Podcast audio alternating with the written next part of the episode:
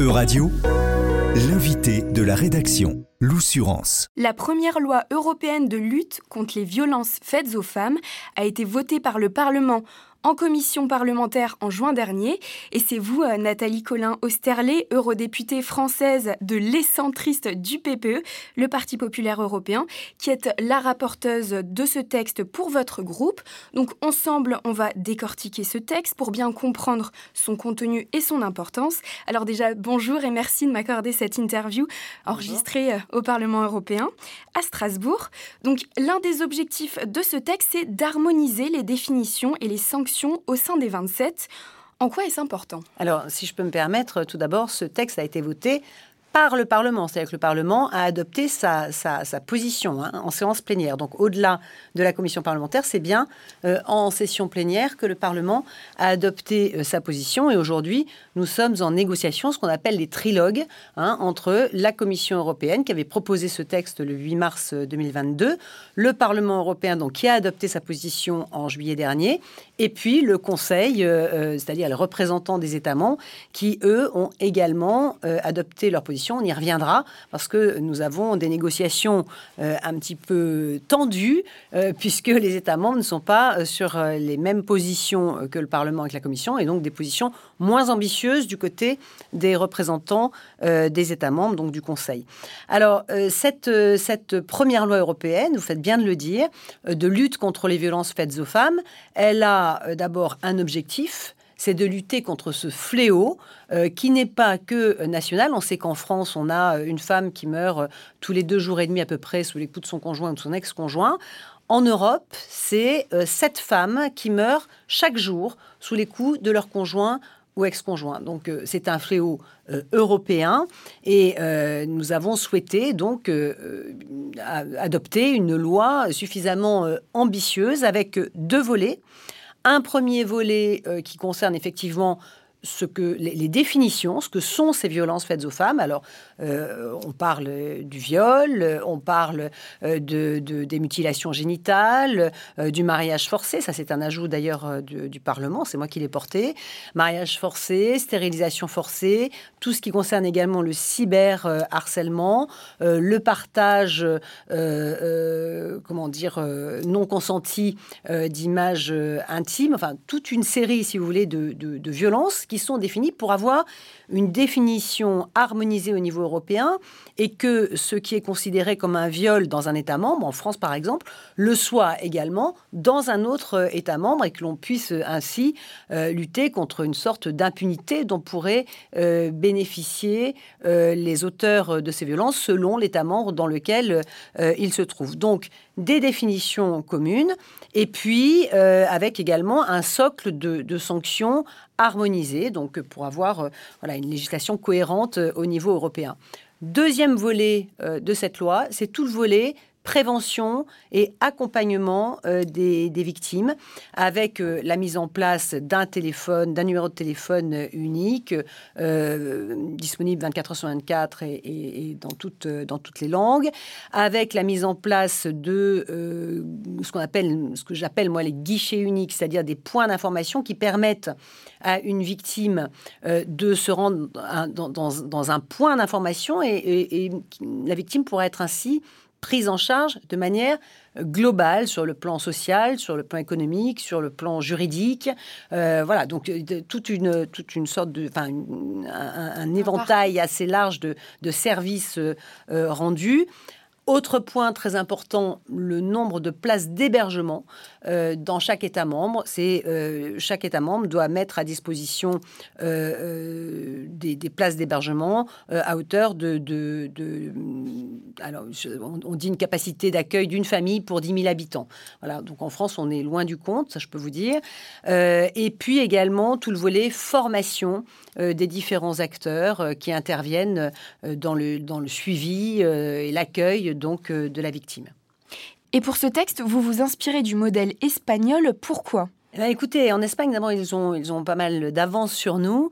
Euh, on a deux fois moins de féminicides, euh, proportionnellement bien sûr à la population, deux fois moins de féminicides en Espagne qu'en France, mais il y a vraiment eu une prise de conscience. Ces guichets uniques existent, une formation très importante au niveau justement des, différents acteurs, un nombre de places d'hébergement euh, beaucoup plus important que ce que l'on trouve dans la plupart des, des États membres, et puis aussi une plateforme numérique que l'on appelle Vioren, euh, violences de genre, euh, euh, qui va, cette plateforme va être utilisée par tous ceux qui interviennent dans le parcours de la victime et, qui, vont, vont entrer toutes les informations qu'ils peuvent recueillir et cela va donner donc une, une, situation, un profil avec des préconisations de suivi et, de prévention, bien sûr, pour, pour éviter que ces violences soit se produisent, soit, soit qu'elles se, qu'elles se produisent à nouveau.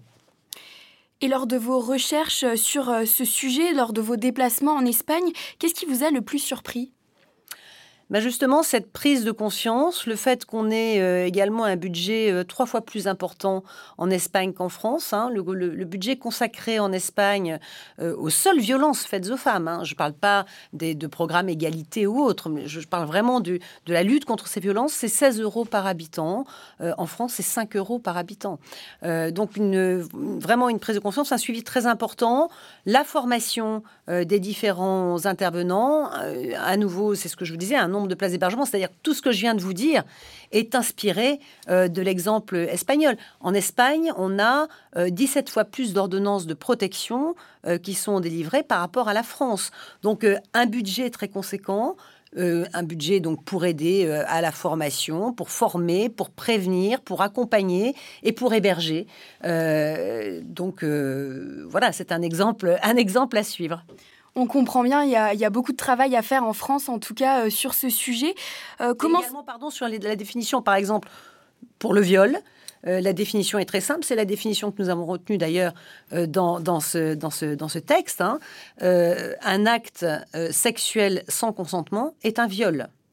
Euh, voilà, donc euh, euh, c'est assez, assez clair et je pense qu'on va y revenir. Hein. Donc aujourd'hui, on est en, vraiment en, discussion, en négociation avec les représentants des États membres, le Conseil, puisqu'ils ont décidé de retirer le viol de cette législation, ce qui évidemment pour nous est absolument inacceptable. Oui, on en reparlera vu que c'est un, point très important euh, des négociations. Mais euh, justement, donc par rapport aux autres pays euh, européens, hormis Espagne, comment se situe la France? Est-ce que c'est vraiment le pire élève? Comment, comment ça se situe? Ni, ni, ni, le pire, ni le, ni le meilleur. On n'a pas vraiment aujourd'hui d'informations qui nous permettent d'évaluer la situation dans, chaque pays. Ce qui est sûr, c'est que certaines violences sont criminalisées dans certains États membres, pas dans d'autres. Donc c'était important d'harmoniser. Et puis justement, ce texte va mettre euh, euh, en œuvre ces, outils qui permettent de comparer avec euh, des obligations pour les États membres de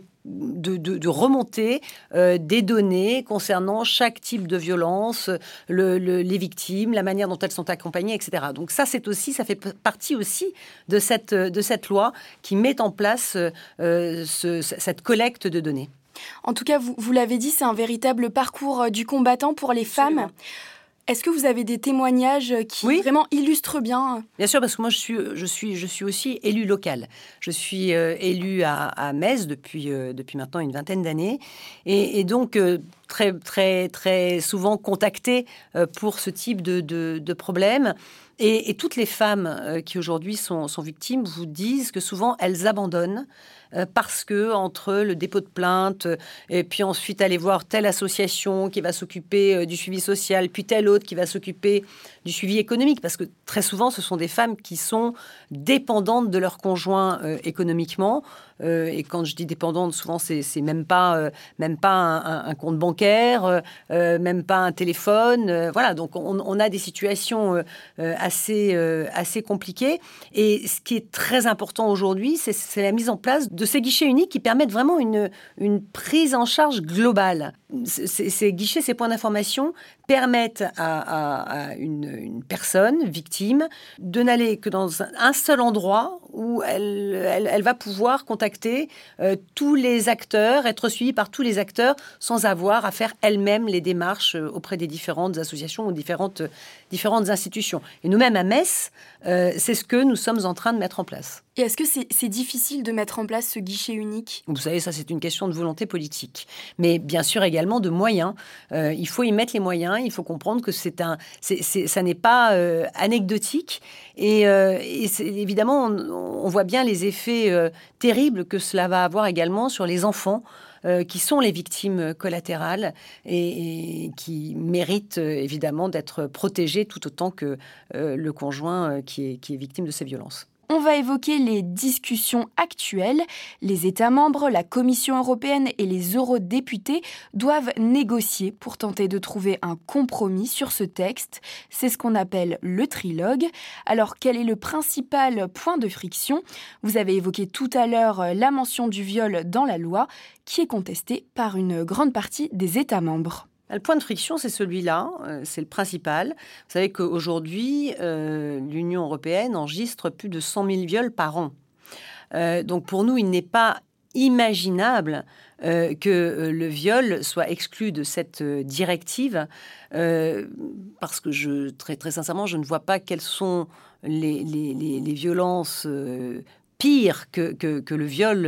Et il s'agissait aujourd'hui d'avoir une définition très claire euh, qui certainement ne convient pas euh, à certains États membres. Et ce qui est très gênant, c'est que la France fait partie euh, de ces États membres qui ont décidé d'exclure le viol de ce texte. On a cinq pays qui se sont prononcés contre cette exclusion, pour l'inclusion du viol dans cette directive, euh, la Belgique, euh, le Luxembourg, l'Italie, euh, la Grèce, et l'Irlande également. Et donc, on, ne peut pas aujourd'hui accepter d'être en deçà euh, de, la volonté de, ces pays. Donc moi, j'ai interpellé à plusieurs reprises, que ce soit euh, euh, le, ministère le ministre de la Justice, que ce soit le président de la République.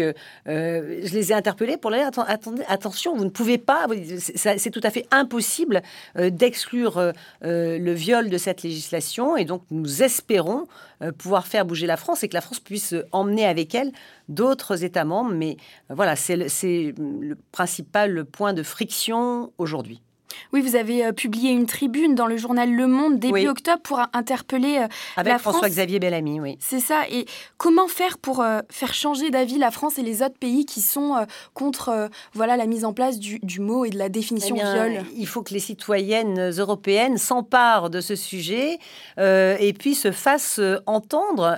on a chez nous des pétitions qui circulent, des élus qui interpellent. C'est, je crois, à, nous toutes et tous d'ailleurs. Hein, Hein. Les hommes sont également, bien sûr, concernés et doivent nous aider dans cette, euh, dans cette lutte, parce que c'est vraiment ça. Hein. C'est aujourd'hui euh, une véritable, un, combat euh, à mener avec la Commission européenne qui nous soutient et avec donc les États membres qui sont partie prenante de ce combat, hein, puisque encore une fois, on a cinq États membres qui se sont prononcés pour l'inclusion du viol dans cette directive. On ne peut pas imaginer la première loi européennes euh, qui permettent de lutter contre les violences faites aux femmes et euh, dont, pourrait être exclu le viol. Ça n'a aucun sens. Voilà, donc euh, il faut que les citoyens et les citoyennes européennes s'engagent se, et, portent ce combat également.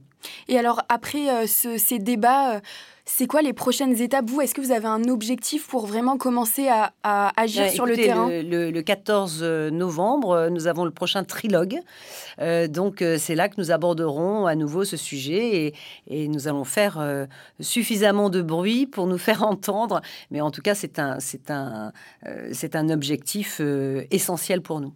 Et vous appelez donc toutes les femmes et les hommes à soutenir Bien sûr et à se faire entendre et, à relayer toutes les informations que l'on peut donner euh, de part et d'autre. Par exemple, c'est aller dans la rue, c'est interpeller sur les réseaux C'est, écoutez, moi je, fais euh, à ma manière, hein, euh, j'interpelle du Parlement européen, on écrit des tribunes, on essaie de faire bouger, des, courriers. Je peux vous dire, moi j'ai écrit un courrier au président de la République, un courrier à M. Dupont-Moretti, un courrier à Mme Boone, je, n'ai jamais reçu de réponse. Pas de réponse. Donc voilà, c'est quand même très inquiétant. Vous avez, euh, vous avez beaucoup travaillé sur le mariage forcé. Euh, est-ce que vous pouvez nous en parler justement? Le mariage forcé n'est pas pénalisé dans tous les États membres. Euh, c'est une sorte d'exploitation euh, sexuelle euh, des femmes parce que cette première loi européenne, elle a pour base légale l'article 83 du traité de l'Union européenne qui